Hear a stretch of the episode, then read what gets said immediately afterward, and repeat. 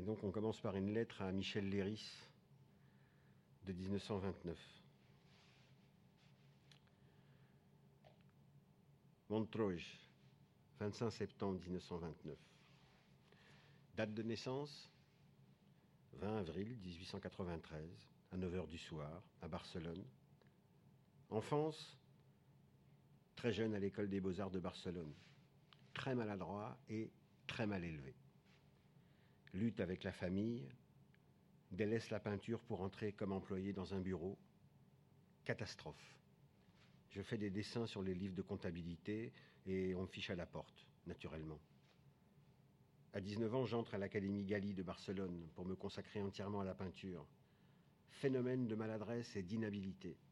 Suis coloriste, mais pour la forme, une nullité. Je n'arrive pas à distinguer une ligne droite d'une courbe. Je parviens à avoir un sens vivant de la forme en dessinant d'après la sensation du toucher, les yeux fermés. Dès le début, on me reconnaît cependant chez Gali des dons de coloriste et un certain talent. Au bout de trois ans, je quitte l'académie et travaille seul, avec passion et foi. Je ne dispose pas de moyens plastiques pour m'exprimer. Ceci me fait souffrir atrocement et j'arrive à cogner ma tête sur le mur de désespoir, manque de pouvoir m'exprimer. Toujours la passion et la foi me conduisent. Je change très souvent de peinture, à la recherche des moyens d'expression, Toujours cette passion brûlante me conduit, qui me fait marcher à droite, à gauche, à droite, à gauche. Arrivé à Paris, le mois de mars 1920. Exposition, Galerie d'Almo de Barcelone, du 16 février au 3 mars 1918. Scandale, zéro vente. Galerie La Licorne de Paris, du 29 avril au 14 mai 1921. On ne me remarque presque pas. Zéro vente. Misère et des temps très durs. Galerie Pierre, du 12 juin à minuit au 27 juin 1925. On rigole. 19 mai 1926, bagarre au théâtre Sarah Bernard pour le ballet Roméo et Juliette dont j'ai fait les costumes et les décors. Enfin, galerie Georges Bernheim et compagnie du 1er au 15 mai 28 et galerie Le Centaure de Bruxelles du 11 au 23 mai 1929. En 1933, Hans Harp écrit une préface pour la plaquette de l'exposition Harp, Calder, Elion, Miro, Pevsner, Seligman par Jakowski, à Paris. À demi réveillé, on ouvre un matin la fenêtre. Le bleu éblouissant tacheté de nuages remplace tout à coup les restes du sommeil. C'était peut-être des baisers, les coulisses baroques, des paysages déchirés, des poursuites effrénées, mais voici qu'il ne reste que cette couleur unique qui va instaurer et dominer toute une autre existence. Bleu, fraîcheur, un cri d'oiseau. C'est Miro.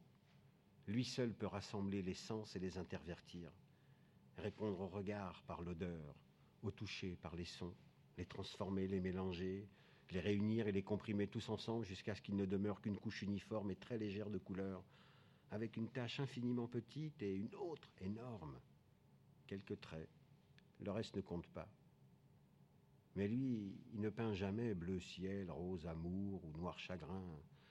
Le registre de ses sentiments est infiniment plus complexe. Ce sont toujours des sentiments de grand format, poussés jusqu'à leur extrême limite. L'optimisme et le pessimisme éternel sont les personnages de ces tableaux. Sa palette ne rassemble pas les chromos habituels il peint avec un spectre de subconscience, avec une seule tonalité qui contient l'indisséquable unité de tous les composants de notre vie. Il revient ici à la source du langage plastique. Il se souvient de l'enfance de l'humanité, quand il n'existait peut-être qu'un seul mot, et que ce mot exprimait tout. Il retrouve la vision du nouveau-né, le premier protoplasme de conscience où le monde visible oscille entre le néant et les amours futurs, où il n'y a que quelques traces de quelques taches, tendres et naïfs tatouages d'âme, valables pour tous les âges, qui fait également qu'on s'attriste ou qu'on éclate de joie. Ce sont toujours de vastes paysages de solitude, une nuit de catastrophe, une proche agonie, une seule note, un seul accord qui retentit sans cesse dans le vide. Il connaît fort bien la mort, Ce sont des os qu'il recherche pour ces objets. Des mouchoirs sanglants, des clous, une montre brisée, des fleurs en papier, des coquillages, du vieux fer, des ficelles, un parapluie, tous objets morts. Mais il veut survivre, le dernier homme. Ce dernier homme. Il fait l'amour. L'art a connu déjà bien des couples enlacés, mais toute description, avant Miro, est pauvre. Ces gens, à lui, s'aiment par les moelles et par les cellules. Il les attrape au point culminant de la volupté, par l'organe même. Le temps s'approche, le soleil s'éteint, il n'y a plus d'air, la conscience est déchirée, mais c'est la mort sereine. Il récidive la jouissance de ces amants de Pompéi trouvés enlacés sous la lave. Il fait l'amour, ce dernier homme, l'homme sans race, l'homme hors du temps, dont voici le dernier amour, l'homme de Miro.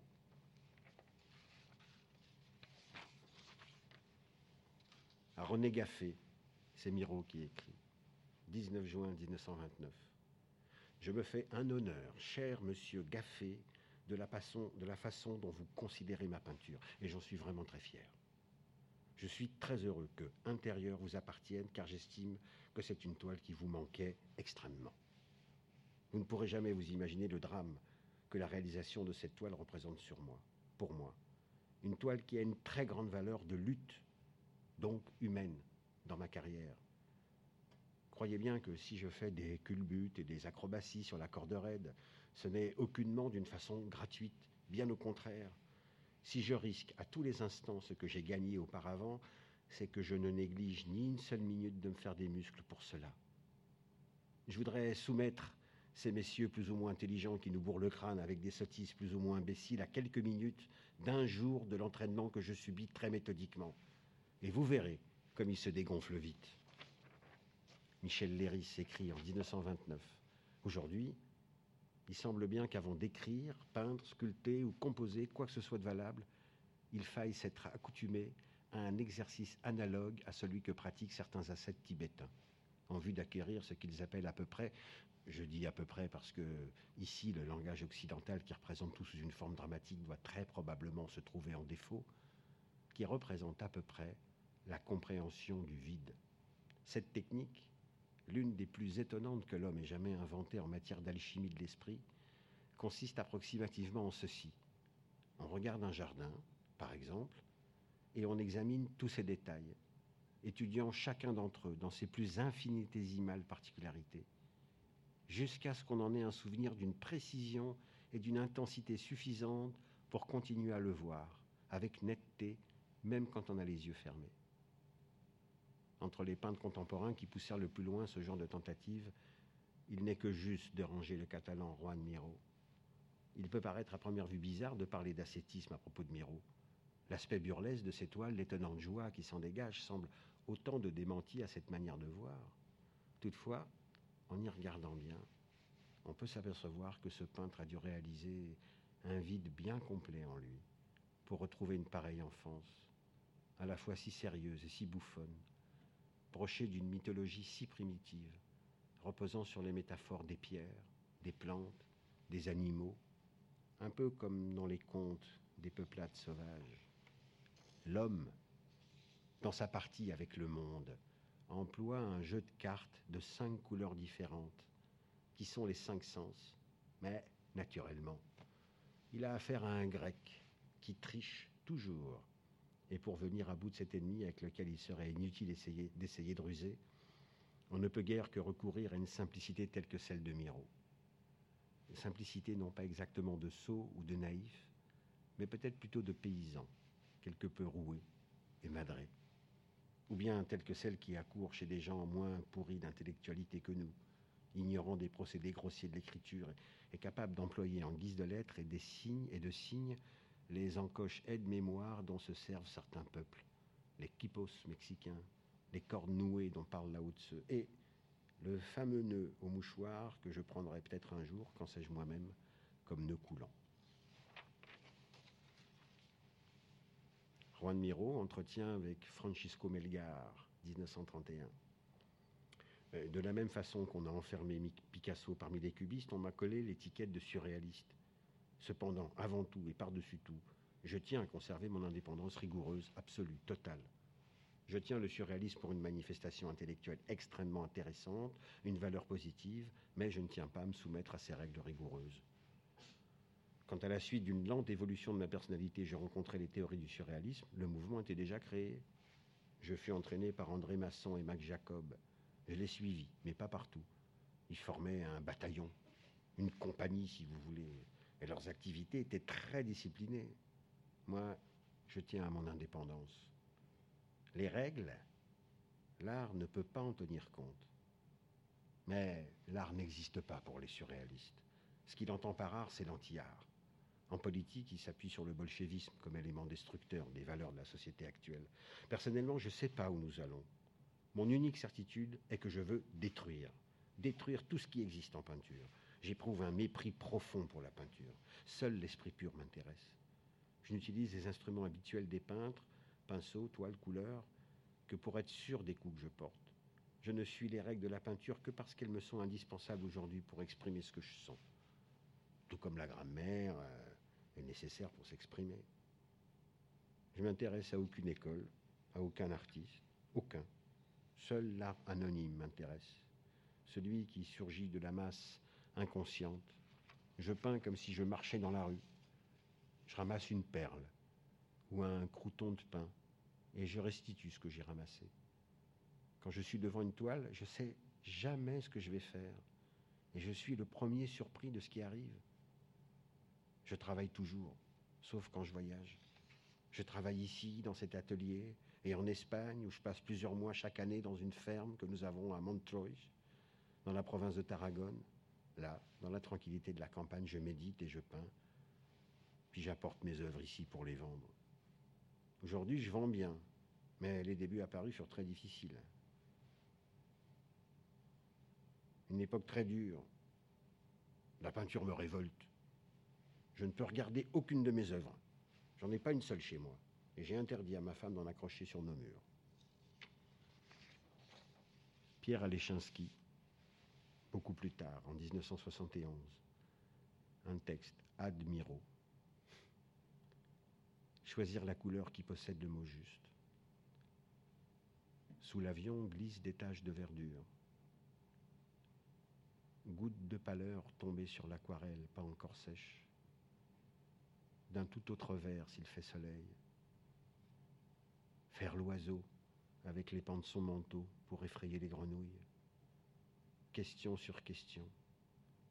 Répondre sans lever la plume qui laisse des images muettes en forme d'interrogation aucune croyance du dehors, aucune lingerie donnée pour érotique parce qu'elle est rose, aucun faux, aucun damier froid, pas d'objet mort né en représentation, pas de dernière nouvelle brandie, trois poils au sommet du glabre, de bonnes joues, des clairières de papier de riz, des traits à l'encre qui bandent, des contours pour astres drôles et définitifs, des flous tactiles que traverse un lit de rivière mate, la main, petite reine de l'automatisme, boire l'eau en compagnie du buvard, voir plus loin que le bout de son crayon, pinceau ravitaillé en plein vol, la flèche noire bien arrosée après des peindre une toile vierge avec son consentement.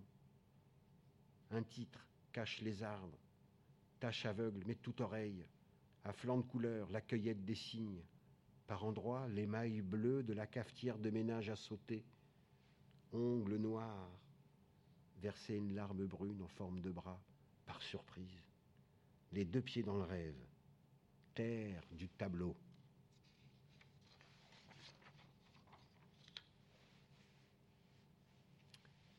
Miro écrit des poèmes. Voici un, voici un de 1976.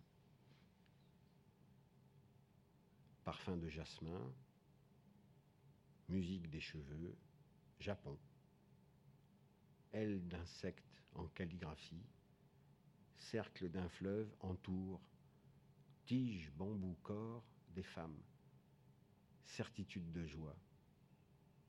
Et presque 30 ans auparavant, en 37, l'été, une femme brûlée par les flammes du soleil attrape un papillon qui, en vol, poussé par le souffle d'une fourmi se reposant à l'ombre arc-en-ciel du ventre de la femme devant la mer, les aiguilles de ses seins tournées vers les vagues qui envoient un sourire blanc, rose, haut, de la lune, et un verre de lait blanc sur une nappe blanche, une cerise rouge, scarabée verte, arc-en-ciel, étoile filante, une guitare tombe du ciel.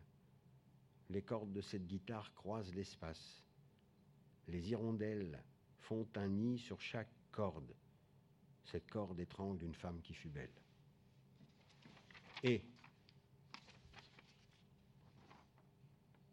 Et, un œillet rouge éclate sur le bout d'un parapluie porté par un merlan à la queue de perroquet couché sur la neige, parsemé de pétales roses et des écailles de poissons à décharge électrique. Un an avant, 1936. Salade de pétales roses, assaisonnée, yogourt rose, les points rouges de ma cravate piquaient le ciel et s'en allaient au jardin des plantes, visiter l'aquarium du parc de Berlin, assis dans l'omnibus AS du trajet de Walter Strasse, une punaise me pique les fesses, je pousse le bouton d'alarme, et une grenouille, pucelle, chaste, vierge et sainte et vierge, s'assit à côté du conducteur. Un mendiant ramasse des sous bleus sur le trottoir, et une danseuse nue à la chevelure rousse chasse des poissons violets dans l'azur de la Seine. Ah, c'est ça la vie, mon vieux. Et la belle comtesse montre sa vieille cuisse, ses entrailles cuises, les nuées, son rond ventre éventail défie le soleil rond, les poils de ses aisselles se collent aux des chérubins, la queue de son homme transperce l'arbre fleuri, vérole du potager, un oiseau se pose sur le nez de son homme et fait descendre la lune, la lune se pose sur le cul de son homme et tombe, amoureuse de l'arc-en-ciel, l'arc-en-ciel s'enferme dans le cercueil, et le cercueil dit à l'écureuil Merde, veux-tu finir? Les chevaux qui poussent sur mon nombril en descendant en vrille de compote d'abricots, vers le poêle où les œufs sur le plat sont frits pour aller s'écraser, les œufs naturellement contre le châteaubriand saignant, avec pas trop de moutarde et garni de pommes en l'air, qui fiche le camp, comme le crachat d'une mitrailleuse, avec une légion de papillons multicolores, pour ronger la musique nacrée des pré-raphaélites, parapluie of the National Gallery of London. Et dans un entretien en 1978, ma première exposition à Madrid fut un échec complet, mais dont je tirais une leçon très claire, l'énorme capacité de provocation, d'irritation que peut contenir une chose aussi innocente que la peinture. Depuis, j'ai toujours misé sur l'agressivité,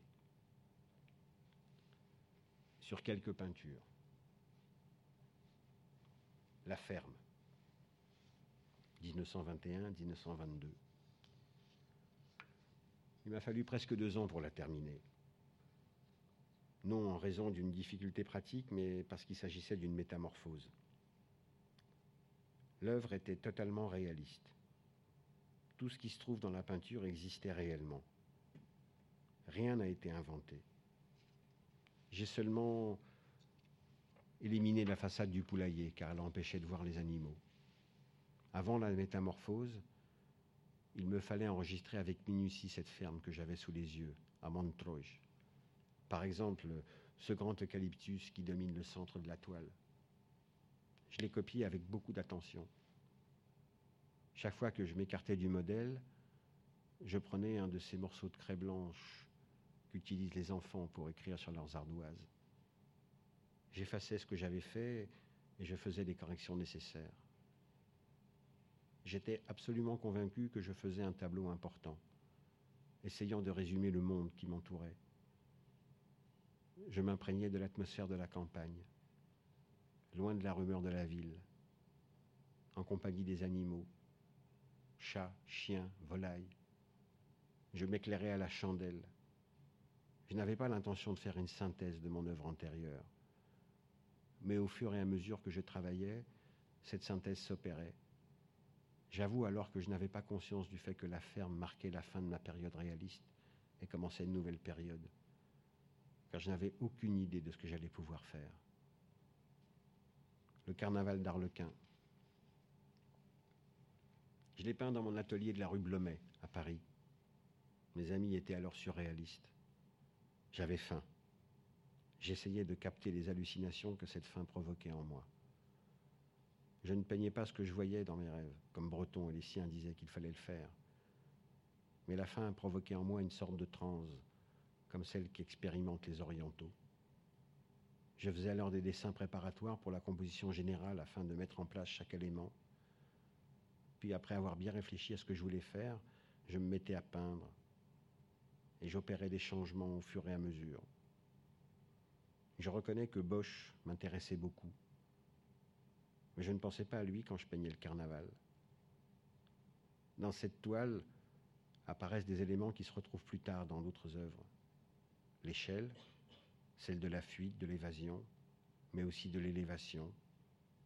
Les animaux, avant tout les insectes qui m'ont toujours beaucoup intéressé. La sphère sombre qui apparaît à droite est une représentation du globe terrestre.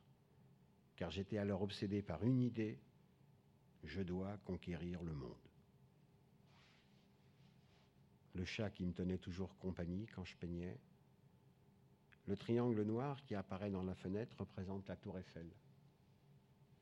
Il s'agissait, d'approfondir le côté magique des choses. Le chou-fleur, par exemple, a une vie secrète et ça m'intéressait beaucoup plus que son aspect extérieur. La fermière, 22, 23. J'ai été influencé de façon décisive par l'art roman catalan. Il n'avait pas dix ans que j'allais chaque dimanche matin au musée d'art roman à Montjuïc. Des souvenirs paraissent dans La fermière et dans beaucoup d'autres peintures. Le paysage catalan ou le chasseur. Ce chasseur, on voit son cœur. Il est en train de pisser.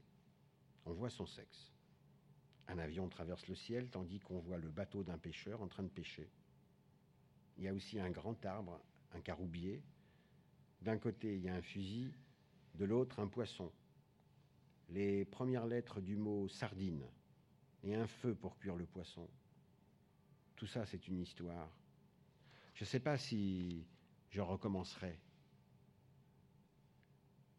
de, raconter des histoires comme celle-ci. En tout cas, si je recommence, ce sera sans idée préconçue, sans l'avoir prévu, sans avoir décidé au préalable.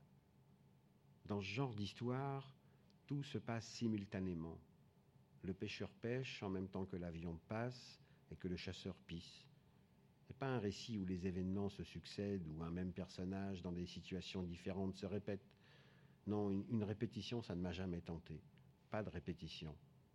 Un personnage m'amène à un autre personnage, une forme me donne une idée, cette idée me donne une autre forme, et le tout aboutit à des personnages, à des animaux, à des je ne sais pas quoi que je n'ai jamais prévu. Peinture sur papier Ingres, 1931. Je peignais comme ça quand j'étais obsédé par une, cette idée, assassiner la peinture. Je voulais détruire jusqu'aux racines tout un art caduc, la vieille conception de la peinture, pour que renaisse une autre peinture, plus pure, plus authentique. Il s'agissait d'un crime positif. Je savais bien que même si je ne créais pas une nouvelle peinture, je préparais le terrain pour que tôt ou tard elle apparaisse. Cela exigeait une totale pureté d'esprit. Je prenais la feuille de papier, trempais mon pinceau et traçais en noir un motif inconscient. Je faisais exactement ce que disait Matisse, et de façon plus profonde que les surréalistes. Se laisser guider par la main. J'y plaçais ensuite des taches de couleur à l'huile pour donner le maximum de richesse à la couleur et créer ainsi avant tout une atmosphère. Nature morte aux vieux souliers, 1937. J'étais très déprimé et déconcerté. Je vivais à l'hôtel Ricamier, place Saint-Sulpice. C'était pas loin de la rue des Grands Augustins où j'avais l'habitude d'aller manger dans un bistrot la grenouille. Un jour, en sortant, j'ai trouvé par terre une bouteille cassée, enveloppée dans du papier, et je me suis dit que j'allais faire une nature morte avec cette bouteille. J'ai sûrement mis le vieux soulier en pensant au soulier de Van Gogh. J'ai demandé à ma femme d'aller acheter une pomme. J'ai planté la fourchette dedans. Quand je l'ai fait, je ne pensais pas au soldat plantant sa baïonnette dans le corps de l'ennemi, mais seulement parce que c'était un couvert. Je ne pensais pas au pain comme à un symbole de la faim. La guerre civile en Espagne n'était que bombardement, mort, peloton d'exécution, je voulais représenter ce mouvement, ce moment si triste et dramatique. Ce dont j'avais conscience était de peindre quelque chose de très grave. La couleur est certainement ce qui donne cette force pénétrante. C'est l'élément visuel le plus impressionnant. La composition est réaliste car cette atmosphère de terreur me paralysait et je ne pouvais pratiquement rien peindre d'autre. Les constellations. Elles ont commencé le 21 janvier 1940 à Varangeville, en Normandie, et ont été achevées le 12 septembre 1941 à Isla Mallorca. J'en ai peint 22. Je suis revenu en Espagne en 1940 et je n'avais plus rien. Je vivais, c'est la vérité, de la générosité de ma mère, dans le plus strict anonymat et dans la peur constante que tout s'écroule autour de moi. Je peignais les constellations avec l'impression de faire une espèce de travail clandestin. J'avais la sensation qu'on allait m'interdire de peindre, qu'on allait détruire mes pinceaux, comme les nazis l'avaient fait pour Nolde, et que j'en serais réduit à dessiner sur le sable de la plage, ou avec la fumée de ma cigarette.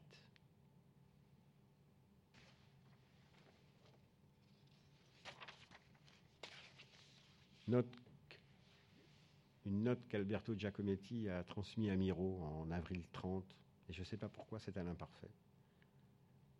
Pour moi, Miro, c'était la grande liberté.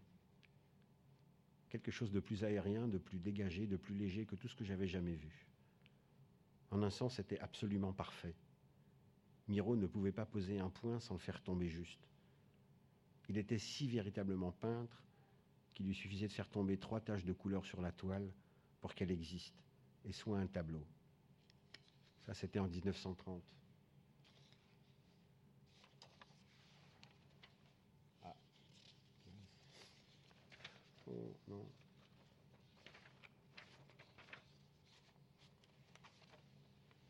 Et maintenant, à propos de cette peinture, sur fond blanc pour la cellule d'un solitaire peinte en 68. Bien sûr, il m'a fallu qu'un instant pour tracer au pinceau cette ligne, mais il m'a fallu des mois, peut-être des années de réflexion pour la concevoir. Cette simple ligne, c'est pour moi la marque que j'ai conquis la liberté. Et pour conquérir la liberté, pour moi, c'est conquérir la simplicité. Alors, à la limite, une ligne, une couleur suffisent à faire un tableau.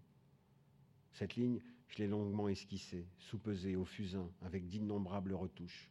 Je l'ai recommencée des années durant, mais pas une réflexion intellectuelle qui m'a fait dire un jour qu'elle était enfin réussie. J'ai un moyen bien plus personnel, bien plus instinctif.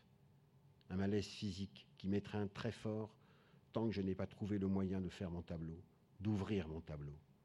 J'ai horreur de la ligne fermée, de la ligne qui ne fait que ramener à elle-même. Un jour, devant un dernier essai, le malaise m'a quitté, a fait place à la joie, j'ai pris un pinceau et d'un seul coup, j'ai tracé la ligne.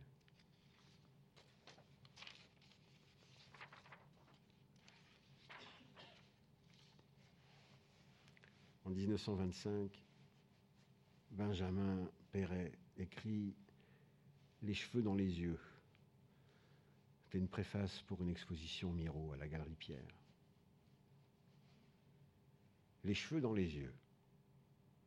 Un jour que je descendais l'avenue des Champs-Élysées, un monsieur obèse, décoré de la Légion d'honneur et des palmes académiques, m'accosta et me demanda poliment Monsieur, pourriez-vous m'indiquer où est l'arbre à sardines?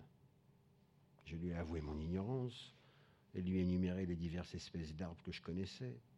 L'arbre à saucisson, l'arbre à serrure, l'arbre à vinaigre, l'arbre à hussard de la mort, l'arbre à mouchoir agité en signe d'adieu, l'arbre à curé, l'arbre à bicyclette, l'arbre à gaz, l'arbre à lunettes, et bien d'autres encore.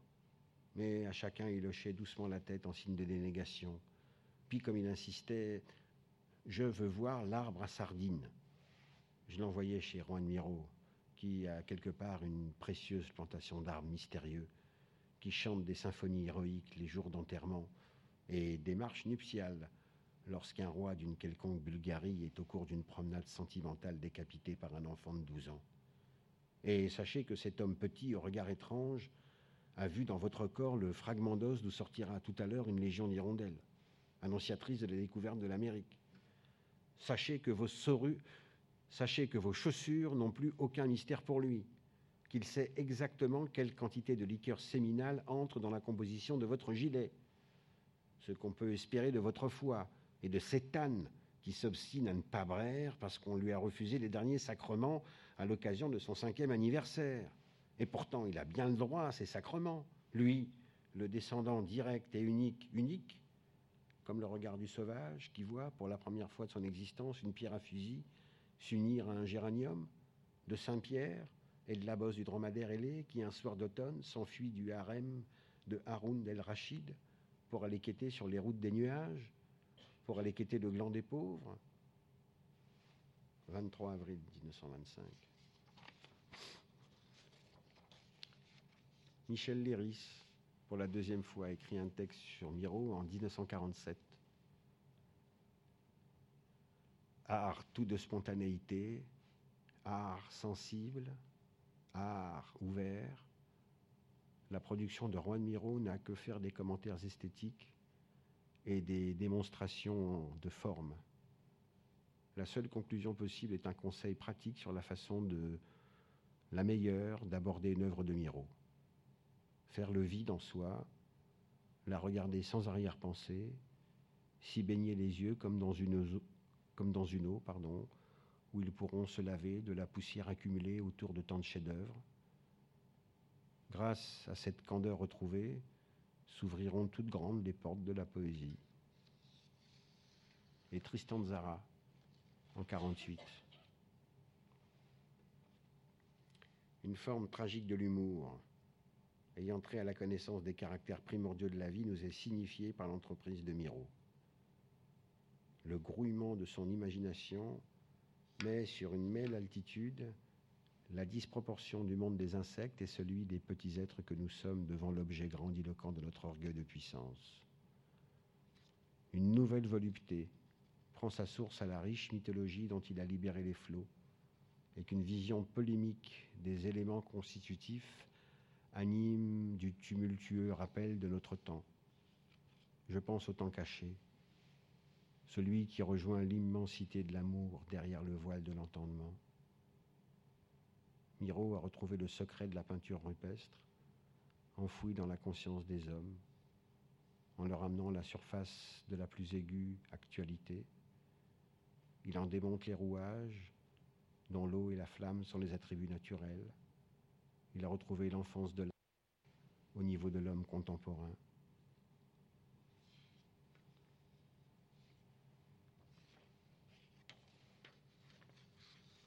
Georges Limbourg, en 1948 aussi. Tu t'es longtemps fait attendre, mais tu reviens.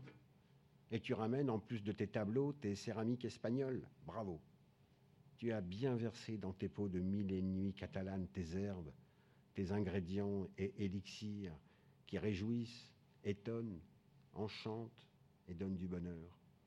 Nous sommes tranquilles maintenant. Nous saurons où nous cacher poursuivis et nous n'aurons qu'à sauter comme le voleur de Bagdad dans un de tes vases. Et puis aussi, nous enfermerons dedans un moment la réalité, pour qu'elle y bourdonne une drôle de chanson. En 66, André Fresneau. Deux oiseaux fabuleux à Altomiro. Deux oiseaux s'aimaient, l'oiseau lune et l'oiseau soleil. Ils se dévorèrent, chacun devenu l'autre, en travail de nouveau. Ils échangeaient des regards, ils chantaient. Comme la vie s'accroît, disait l'oiseau lune. La vie renfle tes merveilleuses lombes, ma chérie, ma grosse, comme l'énergie tremble, comme s'épanouissent les contours de ta croupe. Je n'en finis pas de prendre naissance, disait l'oiseau soleil, de l'énorme bousine, des prolongements pouces, torsions, tétons, suctions.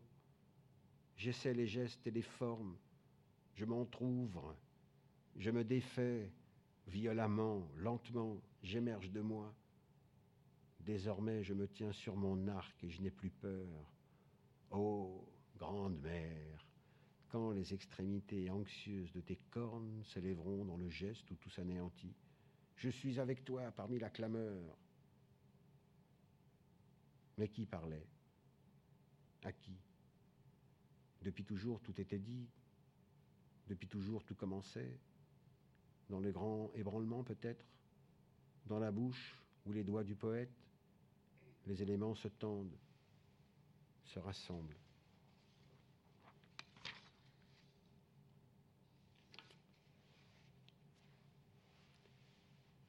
Une déclaration de Miro en 1933. Il m'est difficile de parler de ma peinture, car elle est toujours née dans un état d'hallucination, provoqué par un choc quelconque, objectif ou subjectif, et duquel je suis entièrement irresponsable. Quant à mes moyens d'expression, je m'efforce d'atteindre de plus en plus le maximum de clarté, de puissance et d'agressivité plastique, c'est-à-dire de provoquer d'abord une sensation physique pour arriver ensuite à l'âme.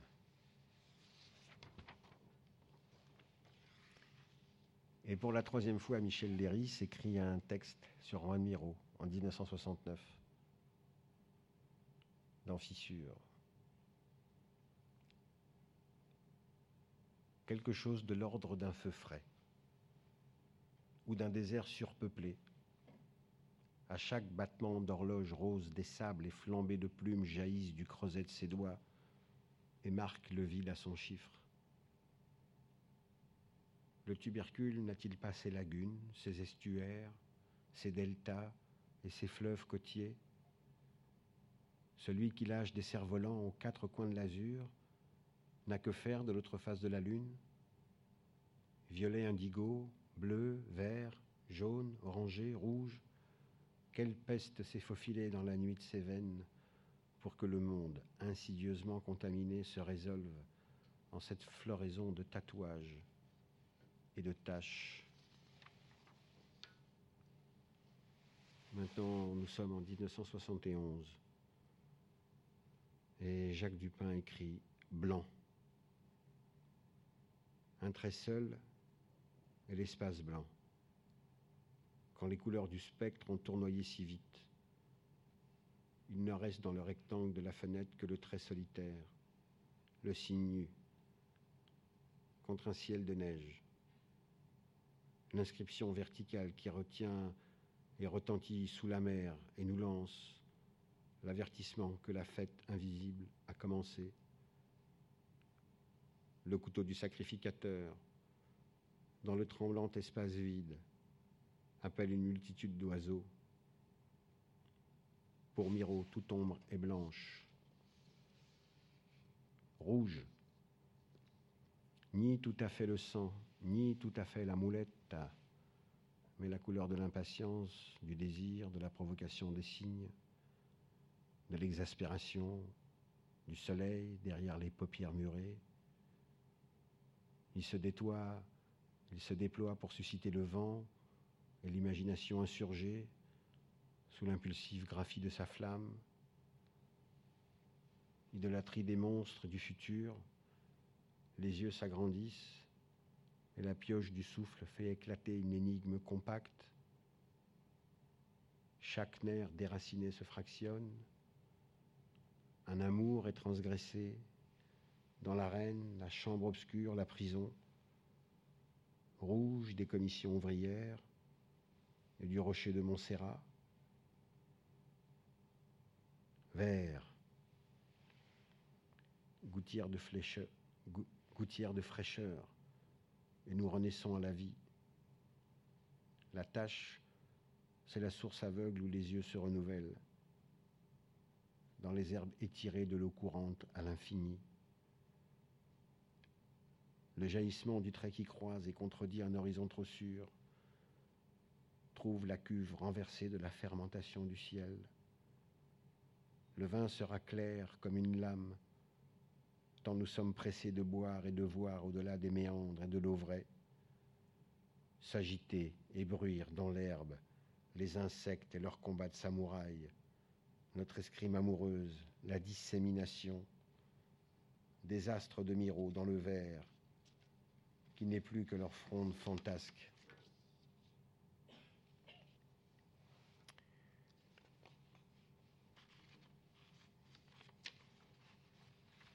Et pour la quatrième fois, Michel Derris avait écrit quelque chose, mais je ne trouve pas la feuille. Donc ça sera René Char, en 61.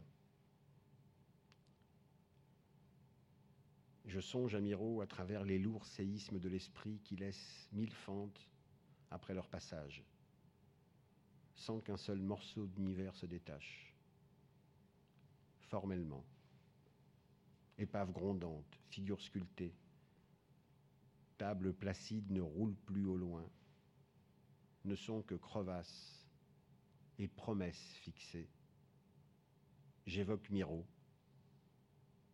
habitant la ferme au-dessus, peignant, gravant et s'affairant, à ras de la paroi rocheuse féerique. Peintre guiret et dépouillé d'habitude. Sur la route aiguisante du bonheur, il est le semeur d'indemnité et d'étincelles. Et dans les plis du deuil, il a des beautés pour ranimer Osiris. Depuis longtemps déjà, à ce forain subtil, la mécanique céleste a montré ses frondaisons, son labyrinthe et ses manèges. Et ce 12 avril 1961, Miro est avantagé. Mieux faire qu'un météore n'est pas faire grand-chose quand on ne brûle pas. Miro flambe, court, nous donne et flambe. Et puis enfin cette lettre à Pierre Matisse de 1936. Je ne nie pas, comme vous le prévoyez avec clairvoyance dans votre lettre, que je plonge à nouveau un jour pour partir à la découverte d'une réalité profonde et objective des choses, non pas superficielle ni surréaliste non plus, mais d'une profonde réalité poétique, extra-picturale si vous le voulez, malgré les apparences picturales et réalistes. Cette émouvante poésie qui existe dans les choses les plus humbles, et cette rayonnante force d'âme qui s'en dégage. Je suis de votre avis sur ce que vous pensez à l'égard du surréalisme. Cette école est déjà arrivée à la limite extrême. Voici maintenant les arrivistes et les faibles qui vont maintenant en profiter. Il faut que vous autres, les marchands, avec dignité, preniez garde à ça, malgré les avantages commerciaux qu'il puisse y avoir momentanément. En fait, dans tous les mouvements d'école, ce n'est que l'homme qui compte. Tout le reste, ce n'est que de la blague et de la plaisanterie. Ce n'est que l'individu, avec une grande force humaine, qui s'impose. Tous les autres ne sont que des marionnettes ridicules. Vous me parlez des objets et me demandez comment j'ai pu les concevoir. Je me sens attiré par une force magnétique vers les objets, sans la moindre préméditation. Par la suite, je me sens attiré vers un autre objet, qui se joint en premier, et qui, à son contact, provoque un choc poétique, en passant auparavant par ce coup de foot plastique physique, qui fait que la poésie soit réellement émouvante, et sans laquelle elle ne serait point efficace. Je suis donc en dehors de toute idée freudienne, théorique, etc., etc., etc., qu'on veuille prêter à mon œuvre. Si elle existe, en tout cas, c'est d'une façon humaine et vivante, nullement littéraire et intellectuelle, ce qui est le signe d'une chose mornée et pourrie et destinée à disparaître au plus court délai. Bon, euh, n'attachez à cela, à ce que je vous dis, euh, n'y attachez pas une importance démesurée. Vous me connaissez assez pour savoir que je vous écris tout ça en copain, sans le moindre esprit dogmatique, euh, ni prétentieusement ridicule.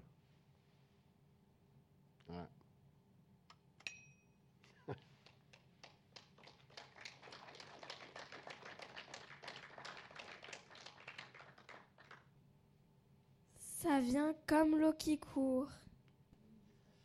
Avoir d'avance des intentions, un projet, un message, surtout pas. On peut penser, mais après, quand c'est terminé. Il faut taper dur, la violence libère.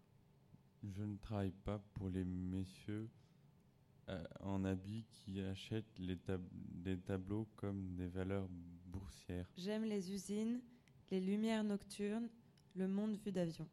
Ce qui est voulu chez moi, c'est la tension d'esprit. L'atmosphère propice à cette tension, je la trouve dans la poésie, la musique, l'architecture. Dans mes promenades quotidiennes, dans certains bruits. Le bruit des chevaux dans la campagne, le craquement des touts de bois des charrettes. Les pas, les cris dans la nuit, les grillons. Les espaces vides, les horizons vides, les plaines vides, tout ce qui est dépouillé m'a toujours beaucoup impressionné. Le spectacle de, de, du ciel me bouleverse. Je suis bouleversée quand je vois dans les ciels immenses les croissants de lune ou le soleil. Les choses les plus simples me donnent des idées. Une assiette dans laquelle un paysan mange sa soupe. J'aime mieux ça que les assiettes ridiculement riches des gens riches. Un objet, c'est vivant. Cette cigarette, cette boîte d'allumettes contiennent une vie secrète beaucoup plus intense que certains. Quand je vois un arbre, je reçois un choc. Comme si c'était quelque chose qui respirait, qui parlait. Ce sont des choses immobiles, mais elles, mais elles déclenchent dans mon esprit un grand mouvement. Les gens qui vont se baigner sur une plage et qui remuent, ça me touche beaucoup moins que l'immobilité des cailloux. Galec est un objet fini et mobile, me suggère non seulement des mouvements, mais des mouvements sans fin. Je cherche un mouvement immobile, l'équivalent de ce qu'on nomme l'éloquence muette, ou ce que Jean Delacroix désignait par les mots de musique muette. Une toile ne peut pas me satisfaire tout de suite. Au début, j'éprouve un malaise.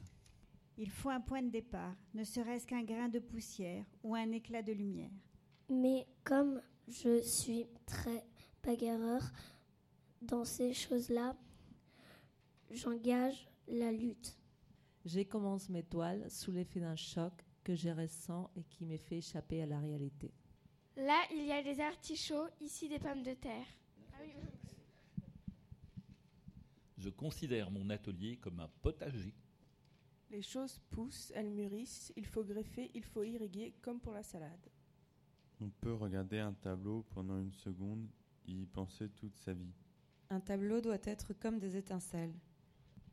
Des formes dans le vide. Plus que lui, ce qui compte, c'est ce que le tableau jette, ce qu'il répond. Peu importe que le tableau soit détruit, l'art peut mourir. Ce qui importe, c'est qu'il ait répandu ses germes sur la terre. Le maximum d'intensité avec le minimum de moyens. Il faut aller vers l'anonymat. C'est une même démarche qui me fait chercher. Un geste profondément individuel est anonyme. Le bruit cache dans le silence. Ah, non. Le bruit caché dans le silence. Le mouvement dans l'immobilité. La vie dans l'inanimé. L'infini dans le fini. Et moi-même dans l'anonymat. On ne devient libre qu'à force de travail et de lutte contre soi-même.